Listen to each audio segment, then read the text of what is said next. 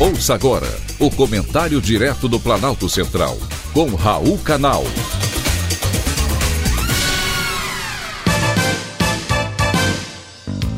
Queridos ouvintes e atentos escutantes, assunto de hoje: 40 anos de AIDS. O Brasil vive uma pandemia que já dura 40 anos e que ninguém menciona. No período de 1980 até o mês de junho do ano passado, o Ministério da Saúde detectou 1 milhão e 11 mil casos de AIDS no Brasil. Apesar de ter matado mais de 350 mil brasileiros nesse período, o número de casos e mortes causados pela AIDS vem diminuindo no país. Nos últimos sete anos, houve um decréscimo de 18,7% na taxa de detecção de AIDS. Já a taxa de mortalidade teve queda de 17,1% no mesmo período.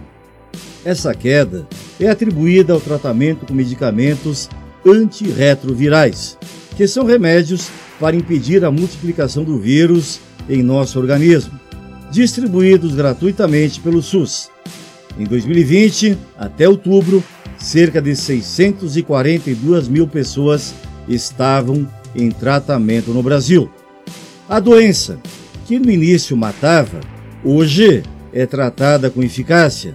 Quem faz o tratamento com antirretroviral, 94% já não transmitem mais HIV por via sexual pelo simples fato de terem atingido uma carga viral indetectável. Isso é muito importante porque reflete a força do medicamento, do diagnóstico precoce e do tratamento adequado. Ponto para a pesquisa e ponto para o SUS. O Brasil tem um dos maiores sistemas de imunização, elogiado em todo o mundo, que distribui medicamento da AIDS para aqueles que precisam e vão continuar precisando. E para ajudar, este ano, o Ministério da Saúde lançou a campanha de prevenção AIDS. O slogan é HIV barra AIDS. Faça o teste. Se der positivo, inicie o tratamento.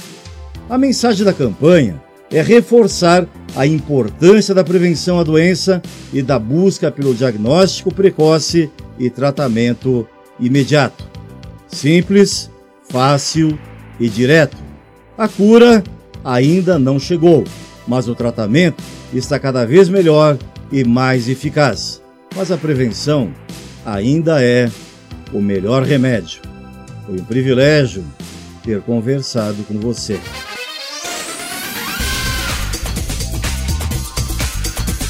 Acabamos de apresentar o Comentário Direto do Planalto Central, com Raul Canal.